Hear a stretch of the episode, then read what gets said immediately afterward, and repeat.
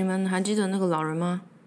应该应该还记得吧？就是，等一下，这这都已经显示二了，所以你们应该是从一开始看的吧？有人会这么叛逆吗？就是从第二集直接开始看？好，算了，这是废话。我要开始故事了。那个老人呢？他真的让所有人跑起来了。大家在公司里不知道在忙什么，就是到处跑来跑去，然后一堆高跟鞋那个噼里啪啦的声音。新官上任三把火，这句成语真的很贴切。大家跑得像是公司着火了，他让我压力真的很大。他在会议上说：“我要跟每位员工私人谈话，起码半小时。”整场会议这句话，我以为就是 punch line，所以就笑了。然后就发现，哎，只有我自己在笑。然后我就想，不可能，老人你不可能这么做的，与你年纪这么不相符的热血是不可能。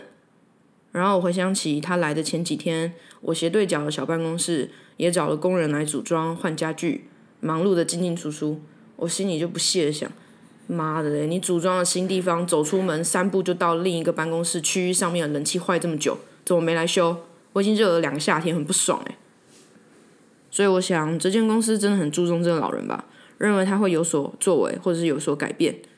我就觉得有点好笑，怎么啦？年轻人这么没干劲，反而是老人一条腿都进棺材了，还相信经理人那种杂志说的社会成功学或管理学，就像老人还相信圣诞老人可以在一个圣诞夜给全球的孩子发不同礼物一样荒唐。然后圣诞老人背后还有一堆精灵员工在帮忙制作礼物。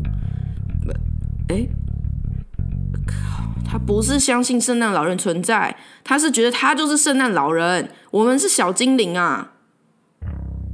一个一个员工被叫进去，关上门前，我还听见圣诞老人说：“哎，别紧张，放轻。”然后嘣，门一下就被关上了。被叫进去的员工都有再出来，但我不知道他们感觉是怎么样。从他们的步伐或表情外观，我也看不出来有什么变化。我就像网络上那些刻板印象超级严重的直男，分不出男女友最最爱的口红色号是什么一样，到底是好还是坏，我真的不懂。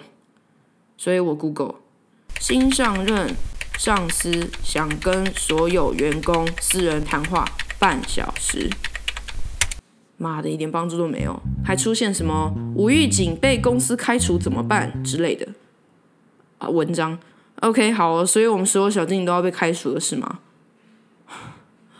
我不想谄媚，那很累，很天真。我也不想太酷，因为我是社畜，这样是会被惩罚的。这样有双压吗？没有。我不想太多话，人家会觉得我很神经质。我也不想要话太少，不被任何人记得。我也不想要一进门就说：“哎、我头上的冷气坏掉，把它修好，不然免谈。”感觉他会欣赏这样的员工啦，但相对以后有什么事，感觉也都会要你负责。哦，没办法，我就算做对事情，还会跟别人说对不起，根本不适合当一个领头，但也不甘愿一直无法当领头。我希望有人跟我说我做的很好，我有权利不道歉的。不想跟他太亲近，一定超麻烦，又不想离他太远，对自己未来不好的感觉。就像面对太具有竞争优势的追求者，你根本还没搞清楚他到底在干嘛，但你很清楚他具备很多社会竞争力的优势，这让你无法断然的拒绝他，必须先陪他玩这场游戏。啊、好累，真的好累。我边拿日记边翻白眼。算了算了，就轮到我们部门谈话的时候，我直接请假就好了。